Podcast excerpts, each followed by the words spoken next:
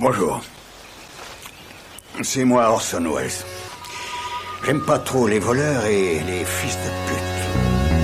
Salut c'est nos ciné, votre rendez-vous avec le cinéma version courte mais chic quand même, ça s'appelle l'Extra Ball, notre petit coup de projecteur épisodique sur une sortie du moment comme au hasard Les Animaux Fantastiques 2, Les Crimes de Grindelwald avec euh, ma camarade Perrine Kenson qui est là pour en parler. Bonjour Perrine. Salut Thomas. Salut, et c'est nos ciné Extra Ball spécial Les Animaux Fantastiques 2 et c'est parti.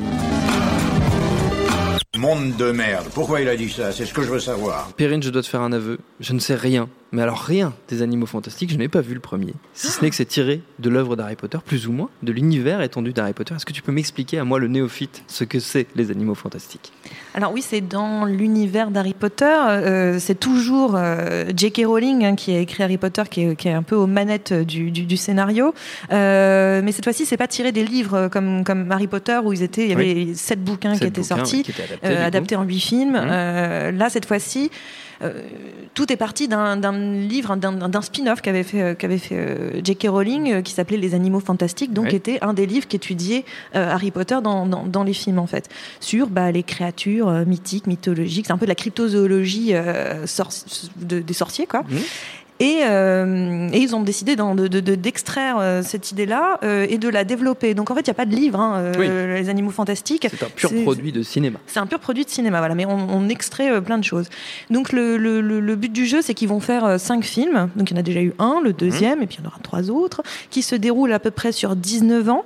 De 1926 à 1945. Donc, vous voyez à peu près la, période dont je veux, dont je veux parler.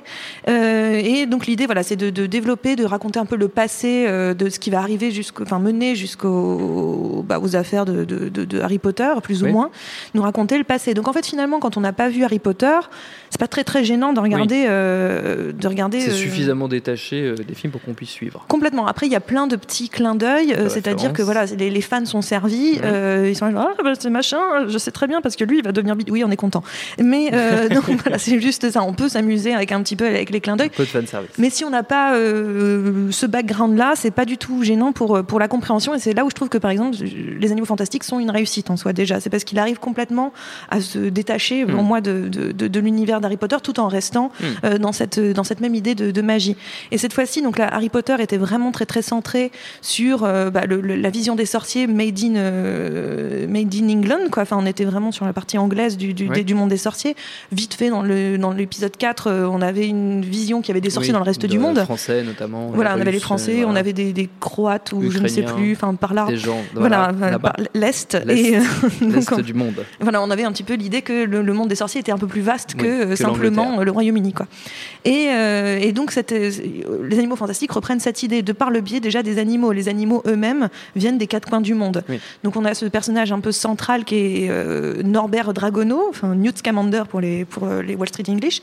Et donc c'est un peu l'idée. Et donc c'est lui, c'est cet amoureux des bêtes qu'on va un petit peu euh, suivre et c'est un petit peu un faiseur de paix. C'est quelque, quelque, chose d'intéressant en fait ce personnage parce que c'est un vrai héros euh, masculin, euh, mais qui n'a pas, qui, est loin d'un Dwayne Johnson si tu veux dans l'idée. Il est vraiment même l'opposé. C'est dommage. Ah il, a, rien du tout du, du, du, du mal de cinéma d'action qu'on aurait plus l'habitude de voir. C'est quelqu'un d'assez introverti, un peu timide, basé sur l'intellect et l'ouverture et, et, et, l'amour des, des, des, choses bizarres parce que voilà c'est quelqu'un qui cherche avant tout à ce que les choses soient euh, il cherche pas à ce qu'il peut gagner, mais plutôt est-ce qu'on est qu'on peut faire la bonne chose. Donc voilà, on a ce personnage un petit peu central. Et dans le premier, euh, bah, il, essayait d'importer un, un, animal euh, aux États-Unis euh, pour le remettre à sa place, là où il, il, avait grandi, en Arizona, puisqu'il avait été capturé, blablabla. Et donc en fait, il s'est retrouvé pris dans une affaire beaucoup plus grande que lui, finalement, où avec un espèce de mage, donc une menace, Grindelwald, un petit peu comme la menace de Voldemort un peu plus tard dans, Harry, Potter. Mais là, on a cette fois-ci Grindelwald qui bah, qui est en train de, de, faire une montée de quelque chose, une sorte de montée un peu FN, j'ai envie de dire, euh, oh. puisqu'il essaye de rassembler les, les sorciers de sang pur euh, pour euh, qu'ils regagnent leur place dans la société, euh, assumer leur, leur, domination par rapport aux moldus. Les moldus, c'est les gens qui n'ont pas de pouvoir, c'est les gens comme toi et moi. Et, et, donc voilà, créer une sorte de révolution mm. où les sorciers seraient domineraient et, et les autres, bah. Ce qui est un peu le projet de, de, de Voldemort, si je ne Ce qui est un peu le projet de, mm. de, Voldemort, un petit peu derrière. Hein. Mais là, on on est là, d'un seul coup, ça prend une autre typologie, connotation, évidemment, puisque c'est les années 30 et on va clairement dans autre chose.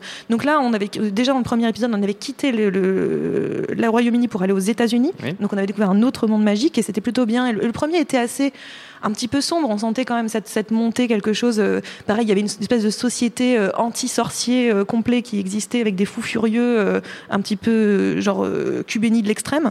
Et donc il y avait quelque chose d'un petit peu dark, mais il y avait aussi un très grand sens du merveilleux dans le mm. premier épisode. C'était très beau d'ailleurs de découvrir. À un moment donné, on rentre dans la valise de ce fameux Norbert où il détient tous les animaux dedans, dans un monde extraordinaire. Vraiment, il y avait voilà un retour au merveilleux que j'avais pas eu depuis les, les, les, premiers Harry Potter. Voilà, d'un seul coup, on était euh, vraiment surpris. On rentrait dans un monde très différent et très très bien mis en scène par David Yates, qui est le réalisateur un peu officiel des Harry Potter euh, à partir du, du, 4 ou le 5, je sais plus, je crois que c'est à partir du 4. Et euh, parce qu'avant on avait eu Quaron, on avait eu Chris Columbus, on avait eu d'autres gens, mais à partir d'un certain moment, c'était David Yates. Et, on, le même producteur tout le long, hein, qui est David Eman, Mr. Paddington aussi. Donc, euh, on, avait vraiment ce sens du merveilleux que je trouvais absolument incroyable. Et d'un seul coup, dans le deuxième, bah, je trouve ça assez osé parce que on, va dans un, on prend un tournant vraiment très très très très sombre, mais vraiment sombre. C'est-à-dire que le film ne, cherche même plus à moi à un moment donné, je me demande vraiment à quelle presque audience il, il, euh, il, s'attaque, en fait, à qui il s'adresse, parce que clairement l'univers des, des, Harry Potter, bah, c'est les gamins qui ont maintenant, ouais, bah, je sais pas moi, 10-11 ans, puis hmm. ceux qui l'ont découvert de, de, mon âge, qui l'ont découvert quand ils étaient un peu plus, euh, plus jeunes. Et, je pense que c'est plus pour les gens de mon âge que finalement les gamins de 10-11 ans, parce qu'il y a vraiment un tournant. Euh, presque violent c'est pas le mot parce qu'il n'y a jamais une violence incroyable mais il y a une il y a un fond terriblement sombre, très, terriblement dur, avec des meurtres euh, assez euh, bah, gratuits. Euh, mais comme, comme la violence est assez gratuite, c'est-à-dire en soi, le principe même de violence est, gratuit. Donc il y, a quelque chose comme ça qui, qui, qui, je trouve assez osé pour un film comme ça, qui se veut être très grand public, qui a beaucoup, beaucoup d'argent derrière, qui est une franchise énorme. il va sortir en France sur quelques 800 copies. Enfin, il faut se rendre compte de ce que c'est. C'est vraiment énorme. ils attendent beaucoup de choses de ce film-là. Et c'est vrai que je pense qu'il y a beaucoup de, de, de fans potentiellement qui vont être un petit peu perturbés. Hmm.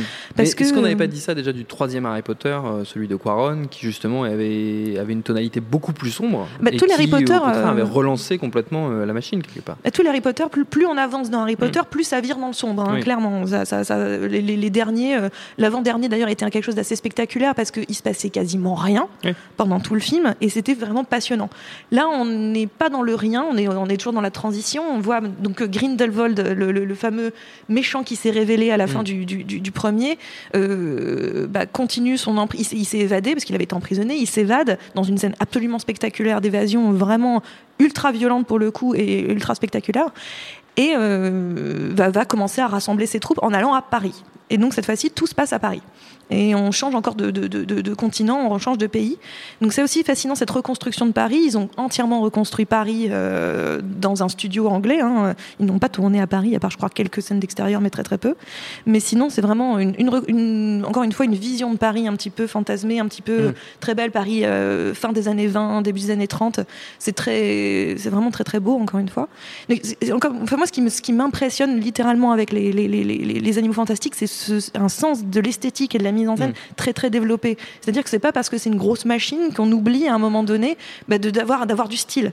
Et ces films ont du style, quoi. Ils ont vraiment, ils ont une patte. On sait tout de suite dans quel univers on est. On reconnaît à l'image, on reconnaît l'ambiance. Et je trouve que c'est vraiment en soi pour moi une, une, vraie réussite d'une telle franchise. Et euh, voilà, on, donc on avance dans, dans, cette histoire où le, le, bah, il, va, il va faire monter son, son, son emprise euh, et des gens vont le rejoindre. Et c'est assez estomacant. Euh, il y a notamment une scène de, où, donc c'est joué par euh, Johnny Depp et Johnny Depp a une scène où il va faire un grand discours pour euh, rameuter les troupes. On a l'impression d'être encore une fois un mythique du FN. C'est vraiment ou, à cette occasion-là plutôt un meeting du, des national-socialistes quoi. Et il va rassembler les troupes en leur disant, en, retournant toute l'affaire, en faisant du, vrai sophisme, en retournant mm. tout, en disant bien que c'est eux les gentils et que c'est les autres qui les attaquent et qui donc ils ont raison de se défendre. Et c'est terriblement perturbant. Enfin moi je vais dire un truc, j'ai fini presque en larmes à ce moment-là parce que le, lien avec la avec l'actualité est presque beaucoup trop fort en fait. Il est vraiment très très gênant. Et c'est pour ça que je trouve le film, encore une fois, a une espèce de résonance et d'intelligence. C'est facile, vous me direz, de faire ça, mais en soi, pour un, encore une fois un tel, euh, hmm, pour un tel, une telle machine, non, je trouve que c'est assez euh, osé et, euh, et c'est assez amusant d'ailleurs parce qu'il sort le même jour que, que Suspiria Et finalement, ils ont des thématiques très très proches et sur de manière de manière complètement différente de faire, mais sur des thématiques très proches, sur l'embrigadement, sur sur le, bah, le, le, nazisme, ce qui reste du, du, nazisme, ce qui reste de d'une forme de voilà de, d'élitisme euh, social déplacé. Enfin, je ne saurais même pas comment le, qualifier.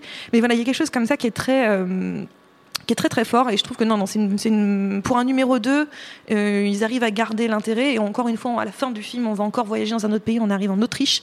Donc ah, euh, les choses se précisent.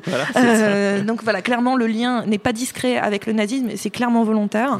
Mais je, trouve que encore une fois pour un film à destination d'un très très large public il a une vraie intelligence mm. de connaître déjà l'époque dans laquelle il parle et l'époque dans laquelle il est dans laquelle il sort. Donc je trouve que c'est pour ça en soi encore une belle réussite du duo euh, David Emal et David Yates. Les animaux fantastiques 2, les crimes de Grindelwald, en ce moment au cinéma. Notre temps est écoulé. Merci beaucoup Perrine, merci Quentin à la technique, à l'antenne pour l'accueil. Binge.audio pour toutes les infos utiles. On vous dit à très vite.